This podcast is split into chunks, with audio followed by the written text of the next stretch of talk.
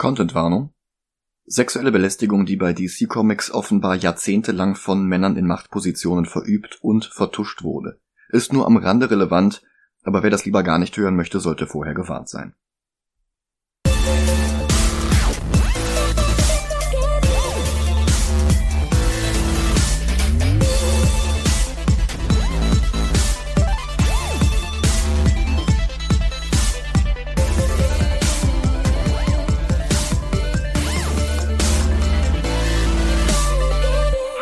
Willkommen zu Movie Gelantes.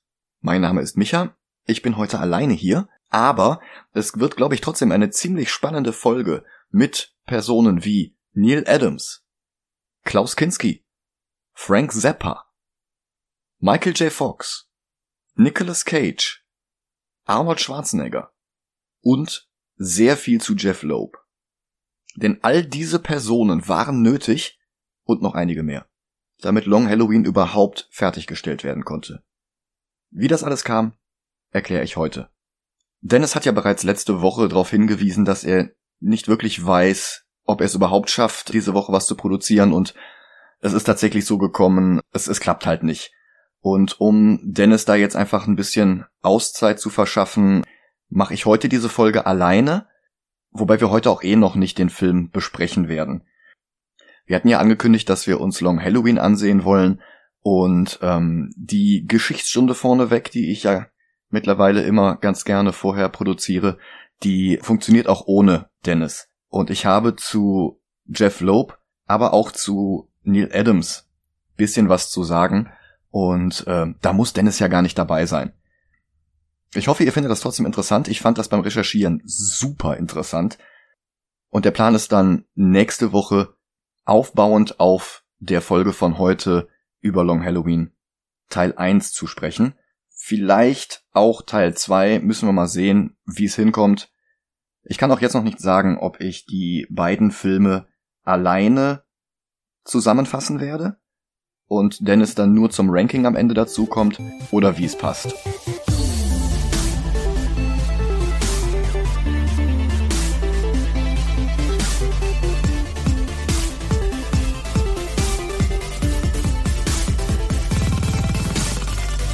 The Batman ist mittlerweile digital erhältlich, die DVD und Blu-ray soll Ende des Monats dazukommen und dann werden wir auch endlich eine Bonusfolge dazu aufnehmen können, sofern das unsere Terminkalender zulassen.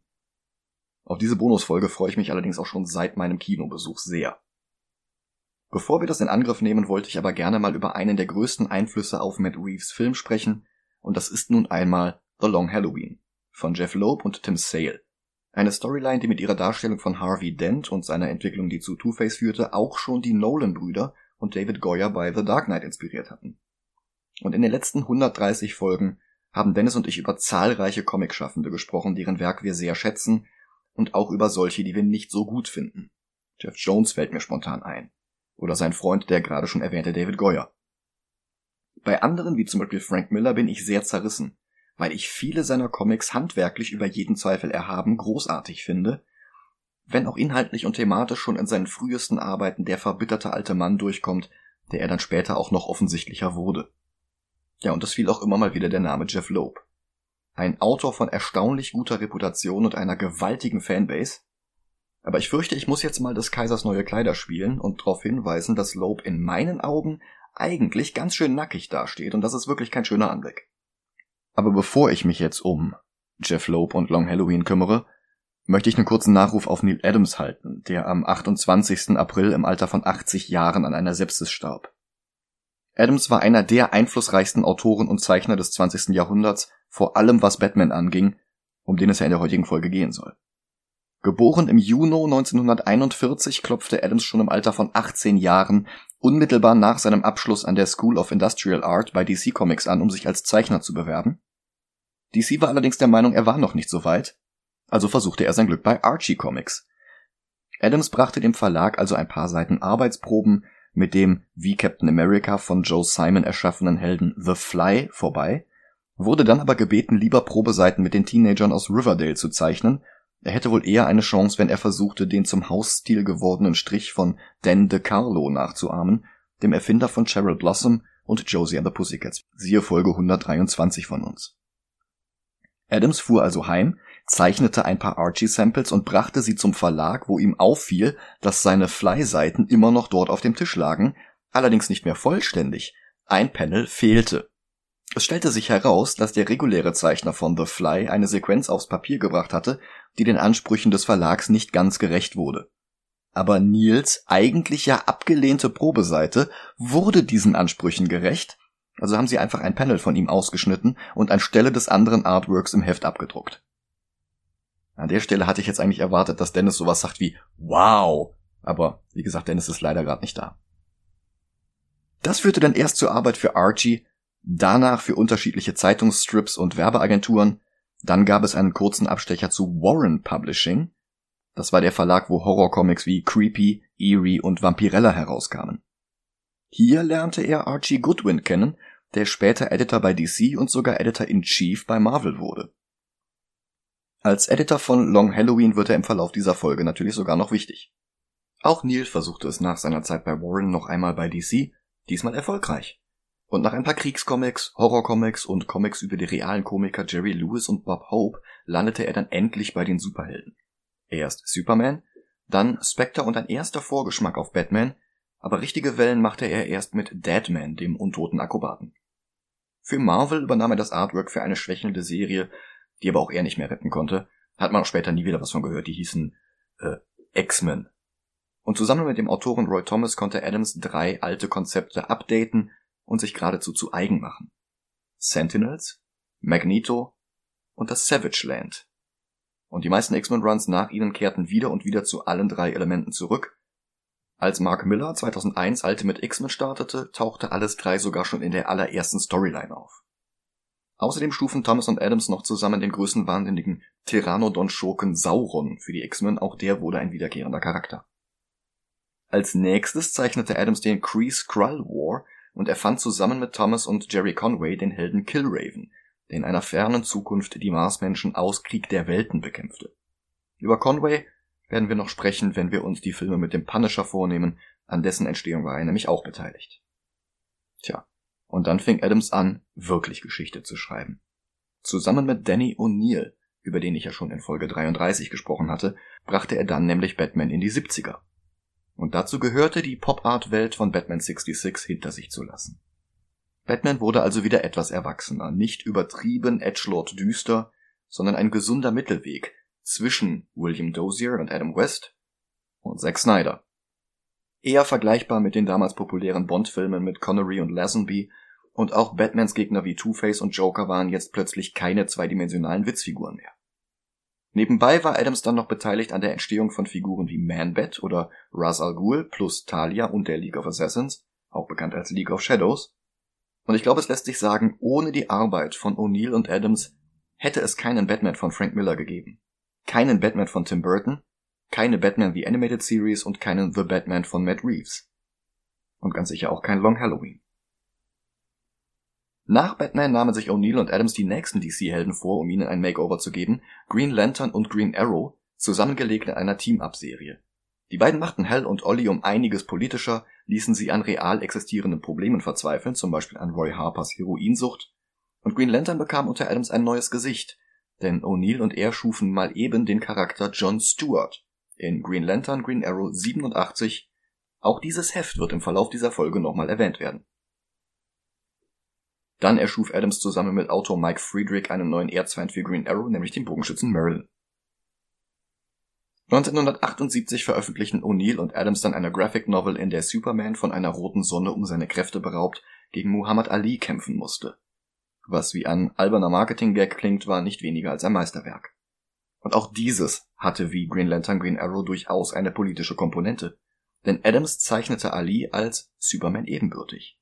Und das 1978, als der Hype um Superman kaum größer hätte sein können. Zusammen mit Len Wein schuf Adams außerdem Marvels Mockingbird, außerdem designte er das Kostüm für den dritten Robin Tim Drake und noch wichtiger, er war eine der ersten und lautesten Stimmen beim Kampf um bessere Honorare für Autoren und Zeichner. Er handelte im Nachhinein die Verträge von Leuten wie Jerry Siegel und Joe Schuster neu aus, er sorgte dafür, dass zum Beispiel Jack Kirby bei DC mehr Geld und bei Marvel zumindest einen Teil seiner Originalseiten bekam, und Kirby war dabei weitem nicht der Einzige. Alle, die jemals für einen der großen amerikanischen Comicverlage gearbeitet haben oder aktuell arbeiten, dürften von Adams Gewerkschaftsarbeit profitiert haben. Das ist keine Übertreibung.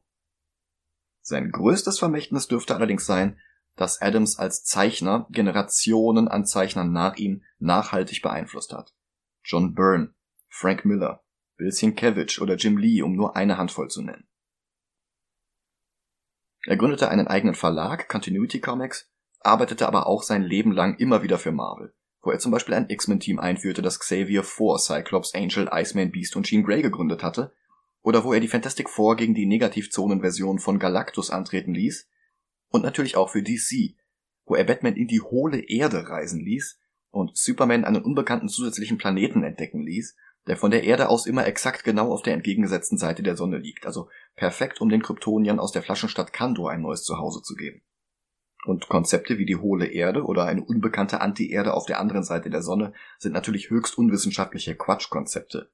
Aber im pulp-inspirierten Medium der Superheldencomics hatte Adams zumindest das richtige Ventil für solche sonst eher bei Chemtrail-Enthusiasten verbreiteten Ideen gefunden. Auch Deadman und Ra's al Ghul bekamen in den letzten Jahren noch einmal Serien von Adams, und es wären wohl noch einige mehr dazugekommen, wenn er nicht an den Folgen einer Sepsis verstorben wäre. Möge seine Erinnerung ein Segen sein. Und als hätten wir es geplant gehabt, gibt es jetzt den ersten Teil eines Mehrteilers zu der Figur, die Adams wohl mit am meisten geprägt hat, Skateman. Nein, war natürlich ein Scherz, die Rede ist von Batman. Und bevor ich jetzt anfange, über Jeff Loeb und Long Halloween zu sprechen, möchte ich nochmal gerne eine Spoilerwarnung aussprechen, sowohl für The Long Halloween als auch für andere von Jeff Loeb geschriebene Whodunits, insbesondere die Red Hulk Saga. Allerdings nicht Hush, die Diskussion hebe ich mir auf für nächstes Jahr, wenn wir den gleichnamigen Film besprechen werden. Und jetzt kommen wir zum eigentlichen Schwerpunkt dieser Folge. Jeff Loeb. Joseph Loeb III. hat eine beeindruckende Karriere in Comics, Film und Fernsehen hingelegt, wobei es unglaublich war, welch komplizierte Rube Goldberg Maschine des Schicksals erstmal nötig war, damit er überhaupt so weit kam. Also ganz ehrlich, ich finde die Geschichte seiner Karriere fast so interessant, wie ich ihn als Person verachte.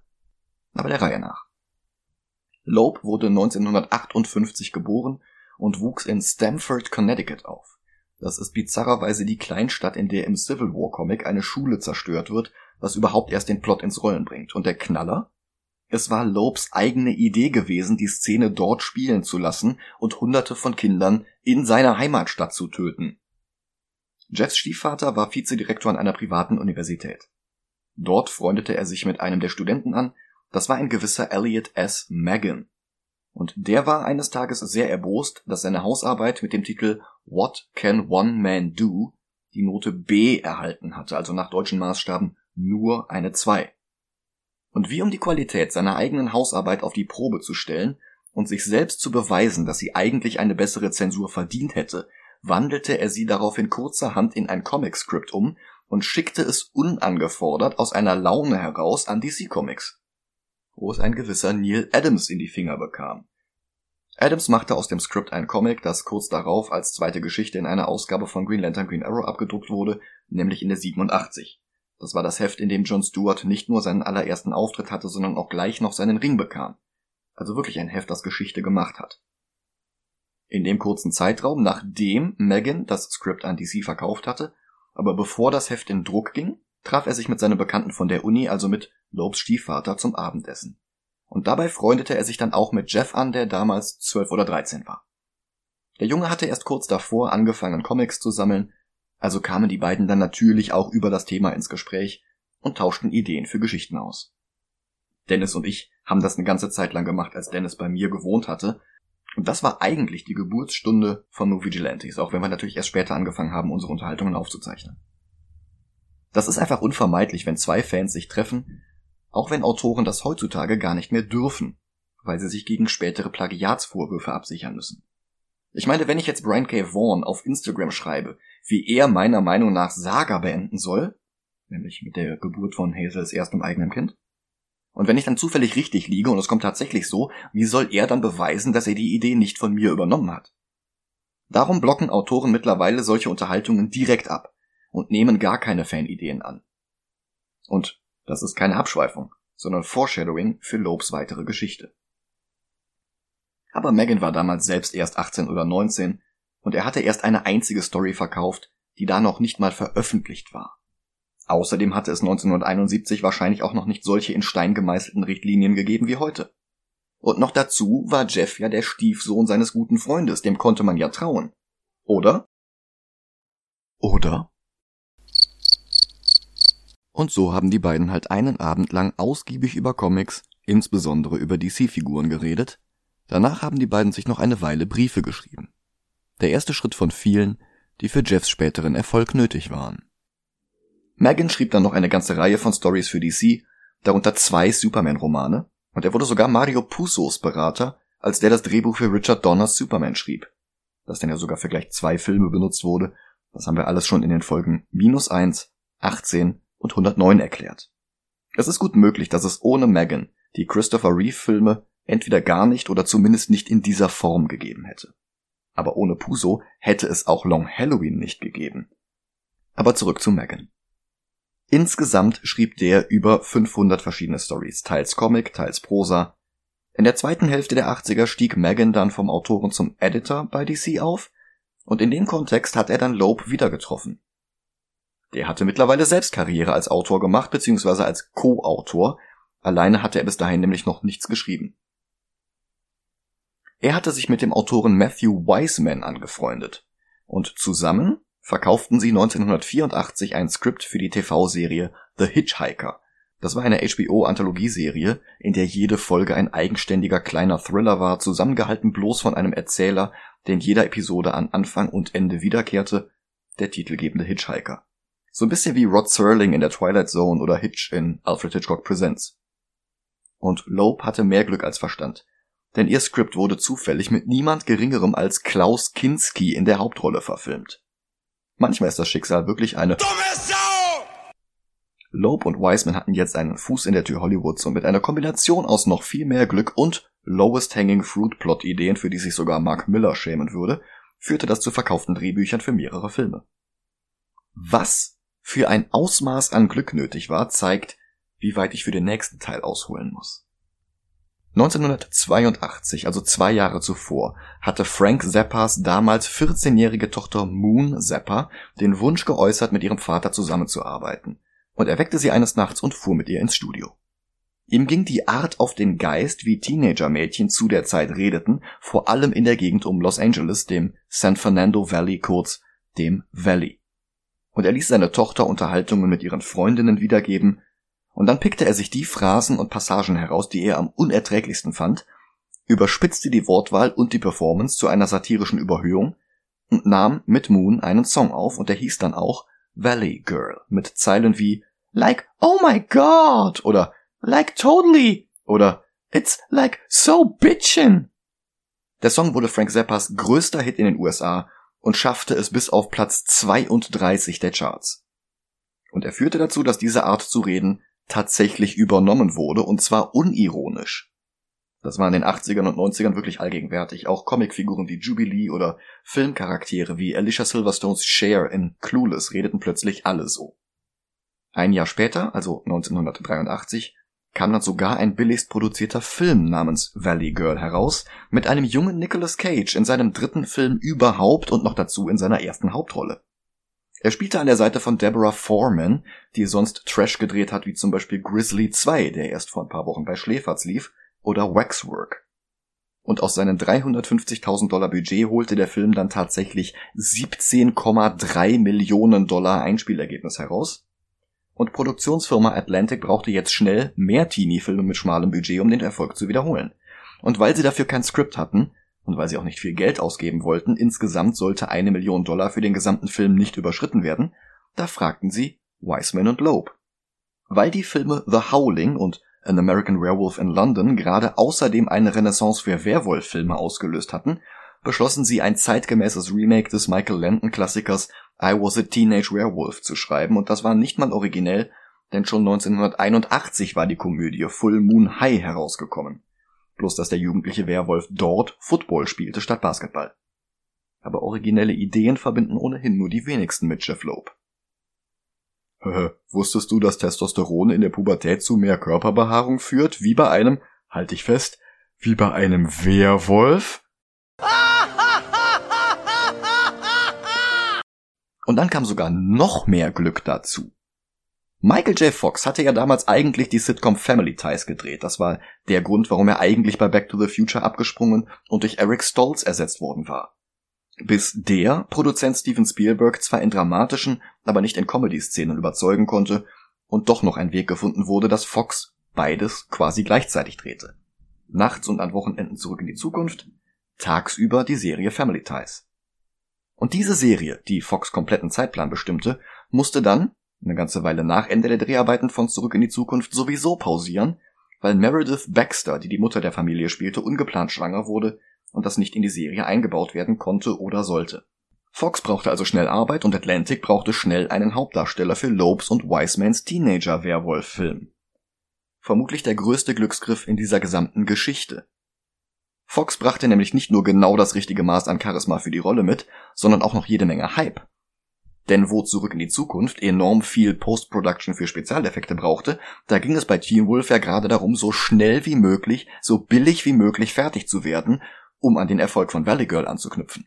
Und so kam Teen Wolf bereits einen Monat nach Zurück in die Zukunft heraus, und beflügelt von dem Zeitreisefilm schaffte er es aus dem Stand auf Platz 2 der Charts.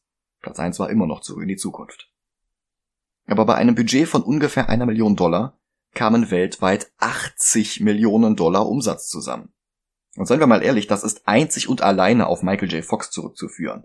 Das langweilige und wirklich peinlich unoriginelle Skript war halt damals schon nicht sehr gut, wurde von den Kritikern durch die Bank bemängelt und ist dann auch noch nicht mal besonders gut gealtert.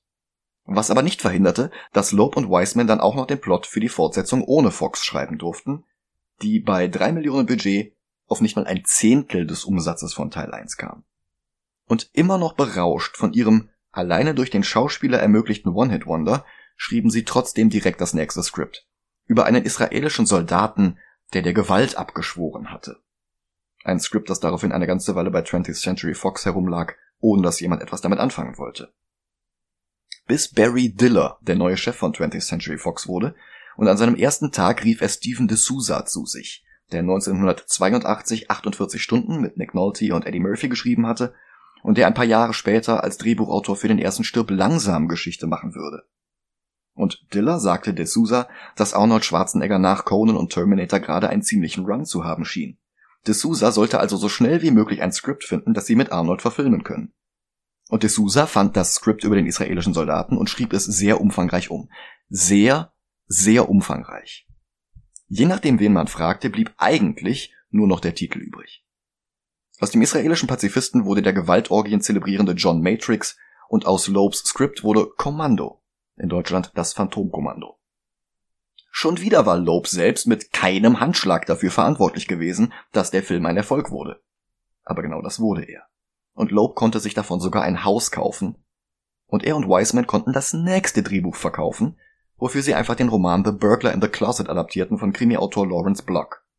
Aber den Film konnte dann nicht einmal ein Cast mit Whoopi Goldberg, John Goodman und Leslie Ann Warren retten. Er floppte fürchterlich und machte aus einem Budget von 12,5 Millionen Dollar gerade mal 16 Millionen abzüglich Marge der Kinobetreiber. Loeb und Wiseman brauchten daraufhin ganze sieben Jahre, um ihr nächstes Drehbuch zu verkaufen, die Gurke Model by Day, die dann nicht mal im Kino lief, sondern direkt im Fernsehen ausgestrahlt wurde.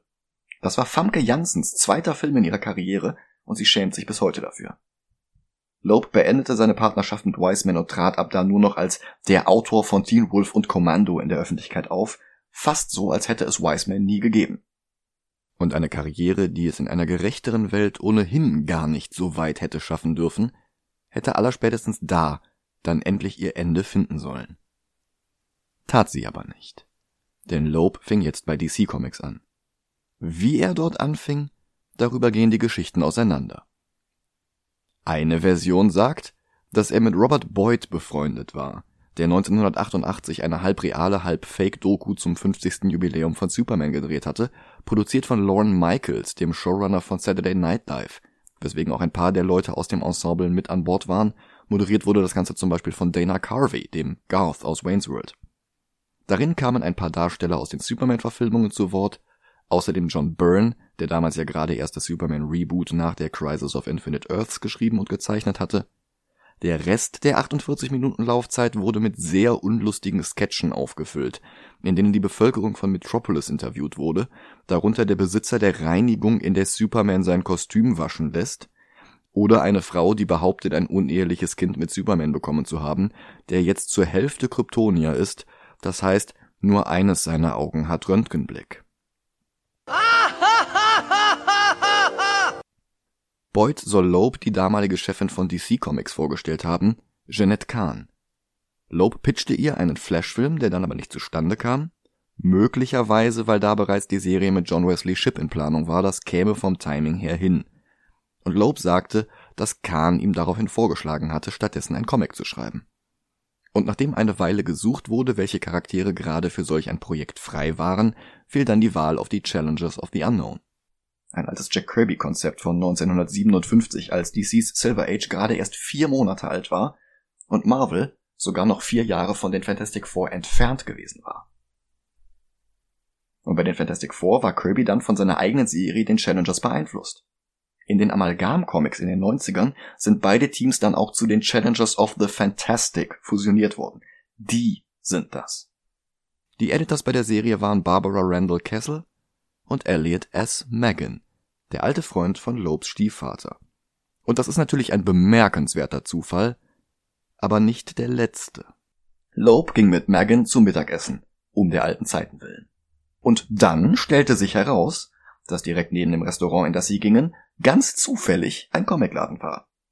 Und dann stellte sich heraus, dass der ganz zufällig Superman 247 im Regal hatte mit dem ersten Skript, das Megan nach dem Dinner bei Jeffs Stiefvater an DC verkauft hatte. Mit anderen Worten, sein zweites Skript überhaupt.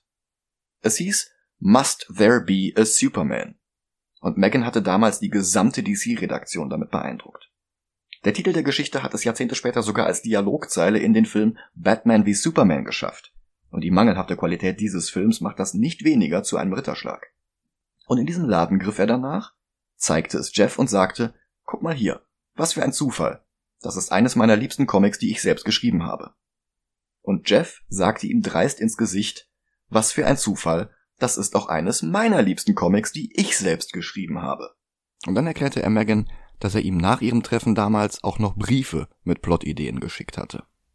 Darunter eine, in der die Guardians aus den Green Lantern Comics einen von einer roten Sonne geschwächten Superman beiseite zogen und ihm den Floh ins Ohr setzten, dass er mit seinen Heldentaten die Menschheit vielleicht gar nicht dazu inspirierte, Gutes zu tun, sondern dass er sie genau davon abhielt, dass es vielleicht besser wäre, wenn er sich zurückziehen würde und die Menschen aus eigenem Antrieb Großes erreichten.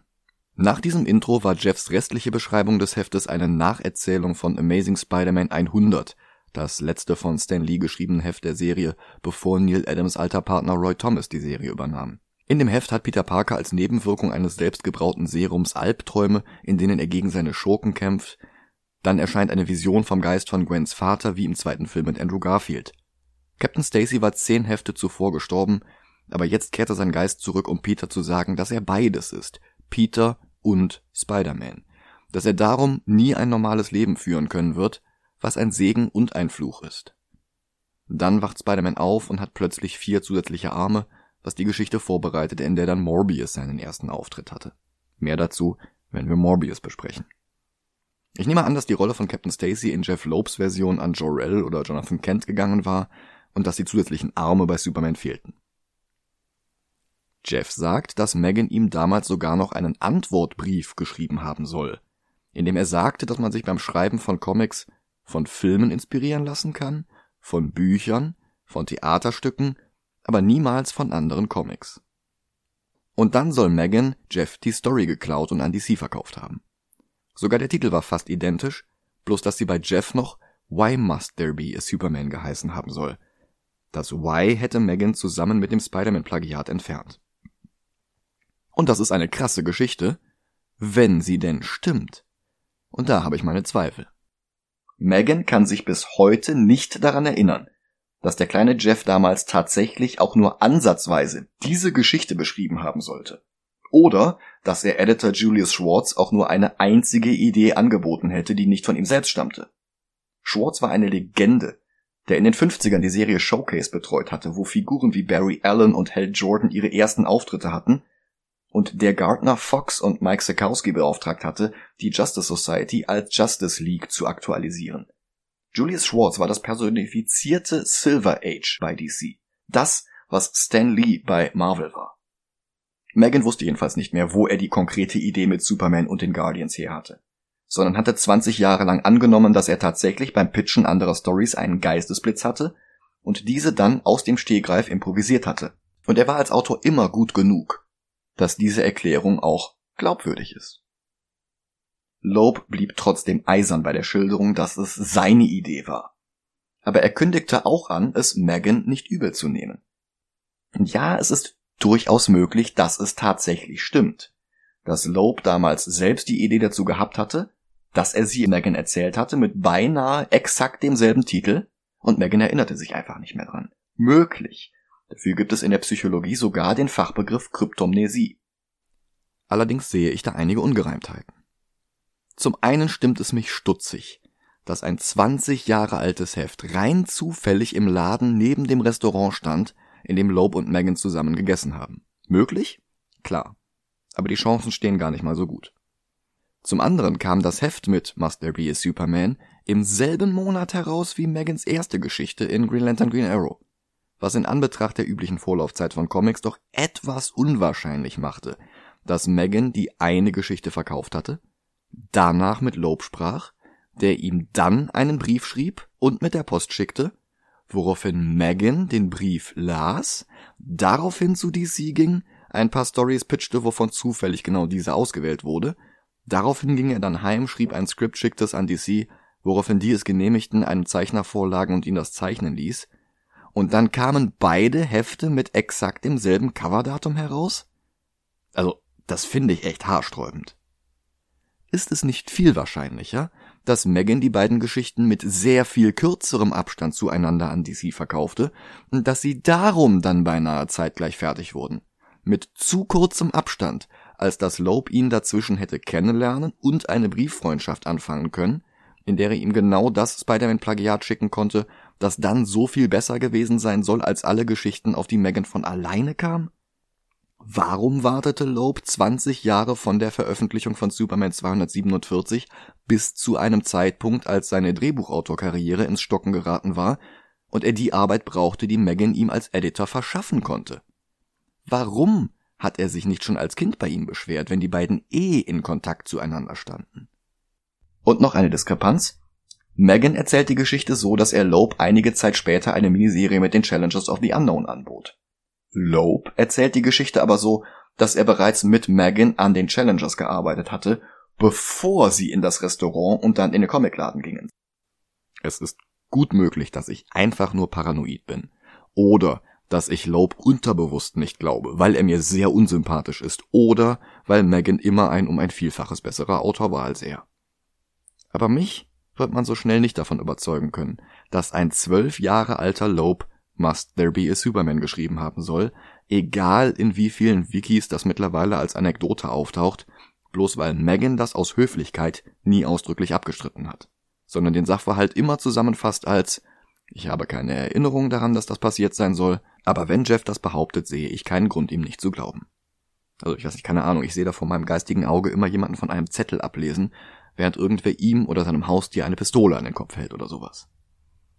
Gesichert ist nur, dass das Wiedersehen mit Megan tatsächlich 1990 auf dem absoluten Tiefpunkt von Lopes Autorenkarriere kam. Und dass Loeb seine Challengers-Serie mit Megan als Editor ungefähr zu der Zeit schrieb. Darin präsentierte er die Challengers übrigens als grimmigen 90s Reboot im Stil der Comics der späteren Imagegründer Rob Liefeld und Jim Lee, die auch seine erste Wahl als Zeichner für die Hefte gewesen waren, die allerdings damals bei Marvel arbeiteten und darum nicht in Frage kamen. Mit beiden arbeitete Loeb später allerdings noch zusammen. Mit Lee zusammen schuf er zum Beispiel Hush. Loebs Challengers waren gealtert und nach einem Unfall im Ruhestand, aber dann mussten sie sich doch noch ein letztes Mal zusammenraufen, quasi Blues Brothers mit einem in der Bedeutungslosigkeit versunkenen Kirby-Team. Genau Loebs Standardschnittmenge aus, ja, keine schlechte Idee und aber auch schon tausendmal da gewesen. Loeb wollte eine Ongoing oder zumindest eine Reihe von Miniserien daraus machen, Aber mehr als acht Hefte bekam er nicht einmal von Megan. Ein bereits geschriebener und gezeichneter Epilog wurde erst 13 Jahre später veröffentlicht, als die Reihe als Sammelband erschien, weil Loeb dank der von Jim Lee gezeichneten Storyline Hush gerade wieder in aller Munde war. Aber immerhin das Artwork von Tim Sale machte schon 1991 Wellen. Loeb hatte also den nächsten Partner gefunden, der von seinen Schwächen ablenkte und auf dessen Talent aufbauend er sich einen Namen machen konnte. Und so kam es dann auch. Archie Goodwin war seit 1989 Editor bei DC und er heuerte Loeb und Sale, die nach Challengers quasi nur als Team erhältlich waren, 1993 für eine Legends of the Dark Knight Story an, die dann ein Halloween-Special wurde, auch wenn sie gar nicht so viel mit Halloween zu tun hat. Ein Jahr später folgte noch eins mit exakt derselben Geschichte, bloß mit Matt Hatter statt Scarecrow und mit Barbara statt Jim Gordon. Noch ein Jahr später dann ein drittes Special, immerhin mit einer anderen Geschichte diesmal, wobei die auch nicht neu war, sondern bloß die Weihnachtsgeschichte von Charles Dickens nach Gotham City während Halloween verlegte. Diese Batman Halloween Stories führten dann auch zur Arbeit bei Marvel, wo Loeb und Sale den wirklich nicht sehr guten Vierteiler Wolverine and Gambit Victims veröffentlichten. Und dann meldete sich Goodwin noch einmal bei ihnen, aus einer Motivation heraus, die Loeb selbst nicht nachvollziehen konnte, wie er später schrieb. Er sagte Loeb und Sale ins Gesicht, dass er die Gangstergeschichten im Film Noir-Stil von den beiden mochte. Und Loeb verstand dieses Kompliment überhaupt nicht, weil er seine Arbeit gar nicht als Gangstergeschichten wahrnahm und weil er offenbar Sales Artwork nie genauer angesehen hat, sodass ihm die Noir-Anleihen entgingen. Denn die sind da wirklich nicht zu übersehen. Loeb selbst schrieb später im Vorwort des Long Halloween Paperbacks, außer einer kurzen Sequenz in einem der drei Halloween Specials, in dem Batman ein paar Typen in einer Billardkneipe verprügelt, hätten er und Sale nie etwas gemacht, das Goodwin als Gangstergeschichte hätte deuten können. Aber natürlich wollte er auch keine Arbeit ausschlagen und er ließ Goodwin genau beschreiben, was er haben wollte. Der sprach von Batman Year One und dass Frank Miller dort ein paar klassische Mafia-Figuren wie Roman Falcone eingeführt hatte, damit Batman jemanden zum Bekämpfen hatte, bevor seine ganzen Superschurken wie Joker, Riddler, Scarecrow und so weiter den Konflikt in Gotham eskalierten. Year One war erfolgreich, aber Dark Knight Returns war immer erfolgreicher und einflussreicher gewesen, so dass Goodwin aufgefallen war, dass ganz aus den Augen verloren wurde, was danach eigentlich mit Leuten wie Falcone passiert ist. Miller selbst hatte wohl kein Interesse mehr, was aus den Figuren zu machen, also warum sollten nicht Loeb und Sale statt eines vierten Halloween-Specials eine Batman Noir-Geschichte machen, eine direkte Fortsetzung von Year One. Und ja, es hatte in den 80ern einen Mehrteiler namens Year 2 gegeben, darüber habe ich schon in Folge 29 gesprochen, weil die Story trotz ein paar Änderungen die Vorlage für Mask of the Phantasm wurde. Aber nachdem das verlagsübergreifende Event Zero Hour 1994 die Vergangenheit des DC-Universums in zu vielen Punkten abgeändert hatte und Joe Chill zum Beispiel gar nicht mehr der Mörder der Waynes gewesen sein konnte, da war Yetu jetzt nicht mehr offizielle Continuity und konnte problemlos ersetzt werden. Und Loeb nutzte den sehr umfangreichen Input von Goodwin. Und den von Mike Frederick, das war der, der mit Adams zusammen den Bogenschützen Merlin erfunden hatte. Ein paar Vorschläge wurden von Mark Wade übernommen, der zu dem Zeitpunkt gerade Kingdom Come und Flash schrieb. Und weil das alles immer noch nicht reichte, füllte er die Handlung auf mit Szenen aus Mafia-Filmen, allen voran Coppolas Der Pate. Und diese Szenen torkelten auf dem schmalen Grad zwischen Hommage und Plagiat in Schlangenlinien und gingen dann im Bereich Plagiat zu Boden. Ganze Szenen, ganze Charaktere, ganze Dialoge waren eins zu eins von Puso und Coppola geklaut. Das, was Loeb ein paar Jahre vorher dem armen Elliot Megan vorgeworfen hatte, also das Klauen von fremden Plotideen, um sie dann DC zu verkaufen, das machte er hier selbst, und zwar umfangreich. Und als Patchwork aus all diesen Einflüssen nahm Long Halloween dann Gestalt an und schuf die Illusion, dass Loeb ein besserer Autor sei, als er tatsächlich war. Also zumindest bis man zum Ende kam. Aber da war die Reputation schon zu stabil aufgebaut, um wieder eingerissen zu werden. Dabei war das Ende wirklich fürchterlich. Dazu gleich noch mehr. Kurz noch was, weil ich gerade bei Mark Wade war. Der hatte zusammen mit Ron Garney ein paar ausgezeichnete Captain America Hefte gemacht. Bloß wurde ihm dann die Serie weggenommen und an Jeff Loeb gegeben. Der zusammen mit Rob Liefeld Captain Americas Heroes Reborn Serie schuf. Das erste Heft davon war so unterirdisch schlecht, dass es Marvel-Legende Mark Grunwald einen tödlichen Herzinfarkt verpasste das hatte ich gerade erst in Folge 128 zusammengefasst. Ja, auch das war Jeff Loeb. Nach sechs Heften mussten sie den Titel dann abgeben, weil Marvel Liefeld die Serie und auch Avengers entzog und an Jim Lee abgab, der an Fantastic Four und Iron Man einen etwas besseren Job gemacht hatte als Liefeld, was aber auch wirklich keine sehr hohe Hürde war. Es reicht ja schon, wenn keine Menschen dabei sterben. Aber dieser Tiefpunkt in Lobes Karriere geriet schnell in Vergessenheit, denn nach Long Halloween hatte Loeb dann nicht mehr bloß einen Fuß in der Tür, man hat ihm gleich die ganze Tür ausgebaut und den roten Teppich ausgerollt. Wie das kam? Tim Sales Zeichnungen und die Einflüsse von Goodwin, Friedrich, Wade und Coppola waren bei Long Halloween mehr als ausreichend, um Comic-Fans weltweit zu blenden und ihnen einzureden, dass Loeb vielleicht doch ein brauchbarer Autor sein könnte. Und während die Geschichte noch im Monatstakt veröffentlicht wurde, hatte das erbärmliche Ende ja auch noch gar keine Auswirkungen darauf haben können, wie gut sich die Serie verkaufte. Wie gesagt, zu dem Ende komme ich gleich noch. Und obwohl die Nachfolgeserie Dark Victory so hart floppte, dass heute eigentlich niemand mehr darüber redet, durfte Loeb zusammen mit Sale noch Catwoman When in Rome und Superman for All Seasons erschaffen. Bei Marvel außerdem noch die Miniserien Daredevil Yellow, Spider-Man Blue, Hulk Grey und Captain America White, die allesamt Geschichten aus der Anfangszeit von Marvels größten Charakteren noch einmal nacherzählten. Bei Cap brauchten die beiden übrigens sieben Jahre, um nach dem Erscheinen von Heft 1 das nächste Heft fertigzustellen.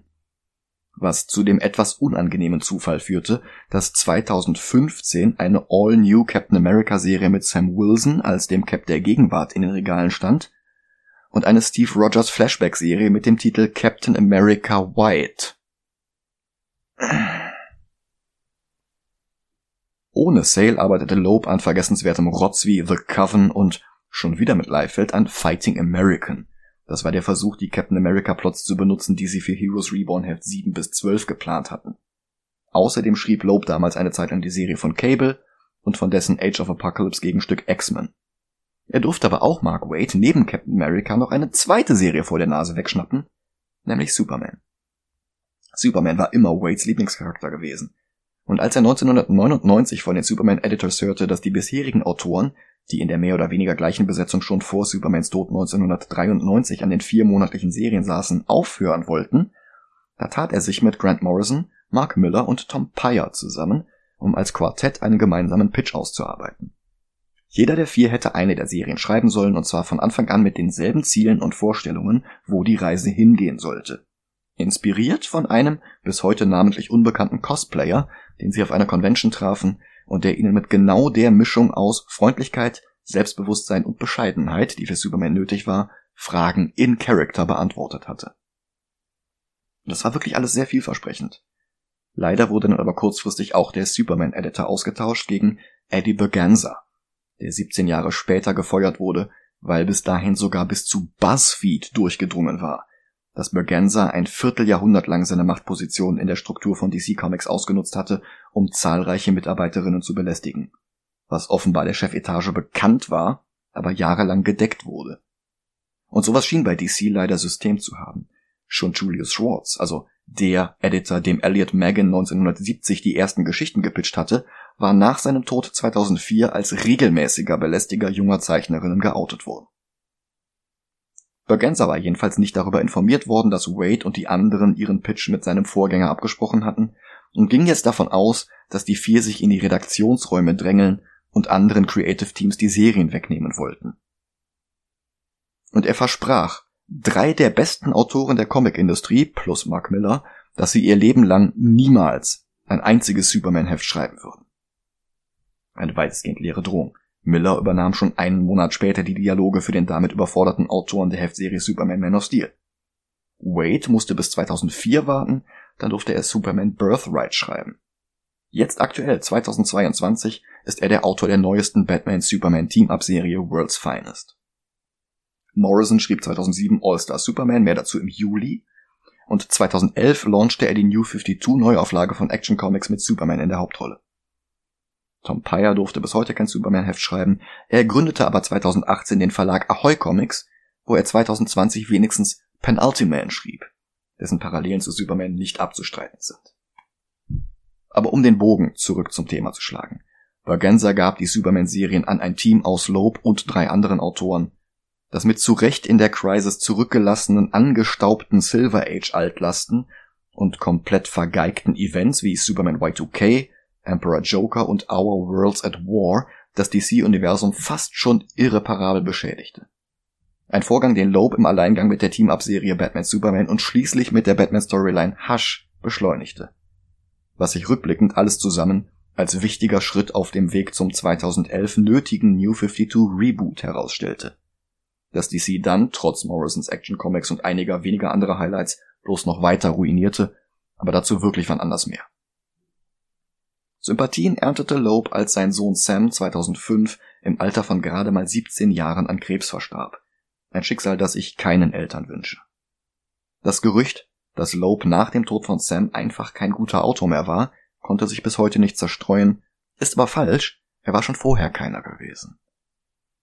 Loeb zog sich daraufhin auch aus der Comicindustrie zurück, hatte sich allerdings auch dort mittlerweile genug Reputation aufgebaut, um Karriere beim Fernsehen zu machen, wo er Episoden für Smallville und Heroes schreiben und die zweite Staffel von Lost co-produzieren durfte.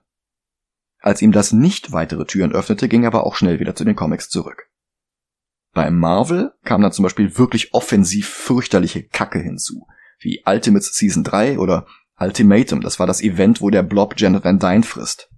Außerdem verkomplizierte er die Origin von Wolverine und Sabertooth völlig unnötig durch den neuen Charakter Romulus, ein möglicherweise zigtausende Jahre alter Vorfahre der beiden, der keine gemeinsamen Vorfahren mit Affen, sondern mit Wölfen hatte. Oder auch nicht. Die Hintergrundgeschichte änderte sich ständig und niemand schien jemals wirklich zu wissen, was jetzt eigentlich stimmt und was nicht. Also ganz entsetzlicher Quark. Außerdem gründete Loeb ein Gemeinschaftsbüro für sich und zwei andere Autoren. Der erste davon war Alan Heinberg, der gute Sachen wie Young Avengers, aber auch Wonder Woman schrieb, und zwar sowohl einen missglückten Run in den Comics als auch das Drehbuch zum ersten Film von Patty Jenkins. Der zweite war Jeff Jones, der das Drehbuch zum zweiten Film von Patty Jenkins schrieb, ansonsten haben wir zu Jones ja schon in Folge 94 alles gesagt. Und weil Loeb noch nicht genug die Karriereleiter nach oben gefailt war, durfte er dann auch noch für Marvel zu Kevin Feige's Gegenstück bei den Serien werden. Wo er nie das Niveau der Filme halten konnte, aber stets bemüht war, so zu tun, als seien beide Arme gleichberechtigt und gleich gut und die gleiche Continuity. Auch wenn Projekte wie Inhumans, Iron Fist oder Defenders sehr laut immer wieder das Gegenteil bewiesen. Erst 2021 wurde Daredevil dann nachträglich ins MCU eingebaut und wir wissen noch nicht mal das Ausmaß. Zu dieser Zeit wurden dann auch noch mehrere Vorwürfe wegen Rassismus gegen Loeb laut. Dass die Netflix-Serien nur so strotzten vor überholter offensiver Stereotypen über Asiaten und ihre Kultur, war aus den weniger gut gealterten Elementen in den Comics von Frank Miller herausgewachsen, das hätte aber durchaus aufgearbeitet oder in einem anderen Kontext präsentiert werden können. Das wollte Loeb aber nicht. Und ein Teil des Casts ließ sich sogar nur darauf ein, weil ihnen versprochen worden war, dass sie in Folgestaffeln von Daredevil mehr Tiefe bekommen sollten, die alles in einem anderen Licht darstellen sollte. Ja, und dann cancelte Loeb diese Pläne, zahlte den betreffenden Leuten weniger Gage als den anderen, lud sie als einzige nicht zur Premierenfeier für die zweite Staffel ein und soll seine Entscheidung dann auch noch den Autoren gegenüber begründet haben mit There were three previous Marvel movies, a trilogy called Blade, that was made where Wesley Snipes killed 200 Asians each movie. Nobody gives a shit. Wir haben ja für diesen Podcast alle drei Blade-Filme gesehen und besprochen. Und mal ganz davon abgesehen, wie scheiße die Aussage Nobody gives a shit about Asians ist, frage ich mich, ob Loeb wirklich alle Vampire für Asiaten oder alle Asiaten für Vampire hält. Oder wie Loeb sonst auf diesen komplett absurden Unfug gekommen sein soll. Daredevils Showrunner Doug Petrie versuchte dann den Schaden wieder auszubügeln, indem sie zumindest als Kompromiss einen Halbasiaten für die Rolle des Iron Fist casteten. Aber Loeb weigerte sich und hielt stur an Finn Jones fest, die vermutlich schlechteste Besetzung aller Netflix-Serien. Als Iron Fists zweite Staffel herauskam, betrat Loeb die Bühne der Comic-Con in einem Karateanzug plus Stirnband und erzählte so lange, meiner Meinung nach lallend, er hätte bei Mr. Miyagi trainiert, bis Jessica Henwick, deren Mutter aus dem chinesisch bevölkerten Teil Singapurs stammt, dazukam und ihn zwang, die Scheiße auszuziehen. Das war 2018. Ein Jahr später wurde, wie in der Black Widow Folge geschildert, Marvel dann umstrukturiert und Kevin Feige betreut seitdem nicht nur die Filme, sondern durfte auch mit Serien wie WandaVision, Loki oder zuletzt Moon Knight zeigen, wie man es richtig macht. Loeb behauptete natürlich, er sei nicht gefeuert worden, er hätte sowieso von alleine gehen wollen, aber die letzten von ihm produzierten Serien wie Ghost Rider, New Warriors, Tigra and Dazzler oder ein Deadpool-Cartoon waren allesamt gecancelt worden, bevor Feige übernahm. Also Lobes Tage waren so oder so gezählt. Aber 2019 kam dann auch zufällig bei DC die erste Loeb-Verfilmung seit zehn Jahren heraus. Und zwar Hush. Da kümmern wir uns nächstes Jahr drum, aber es sei nur gesagt, dass der Film wie bereits die Comicvorlage einige wirklich große Schwächen hatte. Aber weil es Auftritte von Joker, Harley, Catwoman, Riddler, Two-Face, Scarecrow, Clayface und einigen anderen bekannten Figuren gab, und weil der Film die größte Schwäche des Comics, nämlich die Auflösung, ausbesserte, war er trotzdem ein ähnlich großer Erfolg wie im Printmedium. Und DC gab eine zweigeteilte Zeichentrickverfilmung von Long Halloween in Auftrag und auch die besserte das Ende aus. Ansonsten blieben die groben Beats der Hefte bestehen und behielt auch die meisten anderen Schwächen bei. Ich meine, ich finde ja schon die Grundidee sehr unbefriedigend umgesetzt. Also die eigentlich naheliegende Idee einer Fortsetzung von Batman Year One. Dort war Batmans Kampf gegen das Verbrechen ja noch nur auf Mafia-Familien und Kleinkriminelle beschränkt gewesen. Miller und Mazzucchelli endeten mit dem ersten Drohbrief des bis dahin noch nie aufgetauchten Jokers. Das hatte ja auch Nolan dann für Batman Begins so als Ende übernommen. Das war der große Bruch und die Ansage, dass Batman mit seiner Theatralik eine Eskalation des Verbrechens ausgelöst haben könnte und dass ab diesem Zeitpunkt nach und nach die gesamte kostümierte Arkham-Bande eingeführt werden würde und dass nach und nach das alte Verbrechen in Gotham verdrängt werden wird. Und dann kam Long Halloween und mit nach und nach ist hier einfach gar nichts. Also klar, Catwoman hatte es schon bei Miller gegeben und dass der Joker unmittelbar nach dem Ende von Year One auftrat, das hatten wir ja auch schon geklärt. Ed Brubaker und Doug Mankey hatten die erste Joker-Story von 1940 mal unter dem Titel The Man Who Laughs in die Gegenwart transportiert und um Elemente wie Arkham oder den Red Hood aus Killing Joke ergänzt. Das kann man sich an der Stelle vorstellen. Aber im ersten Heft von Long Halloween gibt es einen Zeitsprung von Sommer bis, na, Halloween. Und danach wird dann jeder Schurke und jede Schurkin als lange etabliert behandelt, so als hätte Batman wirklich schon seit 1939 Erfahrungen mit ihnen allen gesammelt. Ausnahme ist Harvey Dent, dessen Wandlung zu Two-Face Mark Wade als Element der Story vorgeschlagen hatte. Und wie Loeb das in die Handlung einwebt, finde ich etwas unbefriedigend, nicht zuletzt, weil Harvey schon vor seiner Begegnung mit der Säure ständig irgendwelche lahmen Puns über die Zahl 2 macht. Mehr dazu, wenn wir Teil 2 besprechen. Insgesamt gibt es in Long Halloween neben Catwoman und Two-Face noch Joker, Solomon Grundy, Riddler, Scarecrow, Mad Hatter, Poison Ivy, dazu einen kurzen, durch nichts vorbereiteten Cameo von Pinguin. Und sogar der lange vergessene Silver Age Schurke Calendar Man ist Teil der Handlung. Und Batman kennt sie alle. Und ihre Schwächen alle schon. Das Interessante an der Zeitspanne nach Year One, aber vor der Gegenwart der Batman Comics, ist doch eigentlich, wie Gotham sukzessive in die Kontrolle der Insassen Arkhams gerät. Und genau das enthält uns Loeb vor. Ein Teil von ihnen sitzt bei ihrer Einführung in die Handlung bereits in Arkham ein und muss erst fliehen. Und das wirkt nicht, als hätten sie da nur eine Woche gesessen, weil Batman off-Panel wenige Tage zuvor seine erste Begegnung mit ihnen gehabt hätte. Und selbst wenn, warum sind dann solche wichtigen Einführungen off-Panel? Warum gibt es keinerlei Hinweise auf solche Stories, wenn sie wirklich zwischen den Panels von Long Halloween stattgefunden haben sollten? Oder zwischen den einzelnen Heften? Ein weiteres Problem mit den Arkham All-Stars nicht wenige von ihnen sind massiv out of character. Scarecrow redet bei Loeb nur in Kinderreimen und Schlafliedern, was er vorher nie tat. Die sonst primär vom Schutz der Pflanzenwelt motivierte Poison Ivy ist hier nichts als eine bezahlte Hypnotiseurin im Dienste von Falcone, die später ohne jede Erklärung die Seiten wechselt und dann wortlos dabei ist, wenn Two-Face ein Mitglied des Falcone-Clans erschießt. Lobs Vorstellung von maskierten unter diversen Zwangsneurosen leidenden Halunken, die im Verlaufe eines Jahres langsam die Falconis und Maronis aus Gothams Unterwelt verdrängen, stellt sich als 13 Monate heraus, in denen von jetzt auf gleich alle Schurken schon voll ausgeprägt etabliert und Batman bekannt sind, also bis auf Dent, und die dann elf Monate parallel zu den alten Paten koexistieren, bevor dann erst alle kleineren und am Ende dann alle größeren Mafiosi sterben. Also elegant ist das nicht. Und das brachte Loeb auch übrigens in die Sackgasse, dass ihm, als er die Nachfolgeserie Dark Victory schreiben sollte, nicht viel Besseres einfiel, als exakt dieselbe Geschichte noch einmal zu erzählen. Sodass er für Batmans drittes Jahr einfach ein paar für tot gehaltene Figuren aus Long Halloween zurückbrachte, das Todesurteil einer weiteren Figur in Hausarrest mit Peilsender am Fuß umwandelte und nochmal eine ganze Reihe bisher unbekannter Falconis und Maronis einführte, nur damit der Käse wieder von vorne anfangen konnte.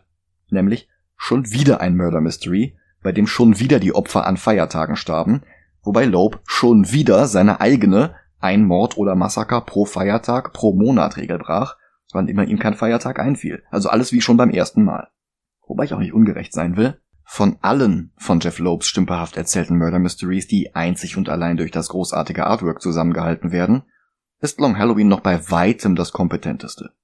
Und die expressionistischen und stimmungsvoll kolorierten Zeichnungen alleine haben tatsächlich den Eisner verdient, den das Gesamtwerk verliehen bekommen hat. Das Problem ist das Ende. Und keine Angst, ich spoile jetzt nicht den Film, nur das Comic. Der Film hat das nämlich abgeändert. Lopes Auflösung ist, dass drei unterschiedliche Personen der Holiday Killer waren, ohne voneinander zu wissen und ohne sich miteinander abgesprochen zu haben. Es gab zwar eine wirklich sehr geringe Anzahl an Hinweisen, die zumindest auf eine der drei Personen gedeutet hatten, und eine dritte war auch von mehreren in der Geschichte verdächtigt worden. Aber die Hinweise, die es gab, waren zum einen extrem nichtssagend, zum anderen etwas widersprüchlich, und dann gibt es noch einen Charakter, der offenbar von Anfang an Bescheid weiß und Hinweise gibt, obwohl er selbst nie eine Möglichkeit hatte, sich dieses Wissen anzueignen. Und fast noch schlimmer, Batman, der beste Detektiv der Welt, kann den Fall am Ende nicht lösen. Ja, aber wie auch? Alle drei hatten kleine Andenken an den Feiertag, an dem sie zugeschlagen haben, am jeweiligen Tatort hinterlassen, und in einigen Fällen wurde nicht einmal aufgelöst, wer in welchem Monat Täter oder Täterin war. Bei einer Person folgte am Ende ein erklärender Monolog durch die vierte Wand hindurch, der konkret Schuld an den ersten drei Morden eingestand, wobei der Charakter zu einer der Tatseiten eigentlich ein todsicheres Alibi hatte. Wie Lob das erklärte? Natürlich gar nicht. Und das war immer noch besser als seine späteren Versuche, die Identität eines geheimnisvollen Angreifers über mehrere Hefte hinweg als Mysterium zu behandeln. Ganz entsetzlich war zum Beispiel Jahre später Lobes Red Hulk Saga, in der er ein großes Geheimnis um die Identität des neuen roten Hulk gemacht hatte, der sich dann als Thunderbolt Ross herausstellte, obwohl die beiden vorher zusammen am selben Ort gesehen worden waren. Lobes von ihm selbst für brillant gehaltene Erklärung war, dass der menschliche Ross in der Szene gar kein Mensch war, sondern ein Live-Model-Decoy-Roboter von S.H.I.E.L.D., programmiert von ein paar Superschurken wie Modok und Leader. Noch schlimmer war eigentlich nur das Whodunit um Hush, aber dazu kommen wir wirklich erst nächstes Jahr. Und nach all diesem Intro, um die Geschichte einordnen zu können, wird es jetzt Zeit, dass wir über Long Halloween, den Film, sprechen. Ich hoffe sehr, dass Dennis da dann nächste Woche wieder dabei ist. Ansonsten hoffe ich, dass ihr das jetzt zumindest so interessant fandet wie ich. Wie gesagt, nächste Woche dann Long Halloween Teil 1. Und so wie es aussieht, dann übernächste Woche Long Halloween Teil 2 und dann ranken wir beides als Einheit. Ich bedanke mich fürs Zuhören. Macht's gut. Bis bald.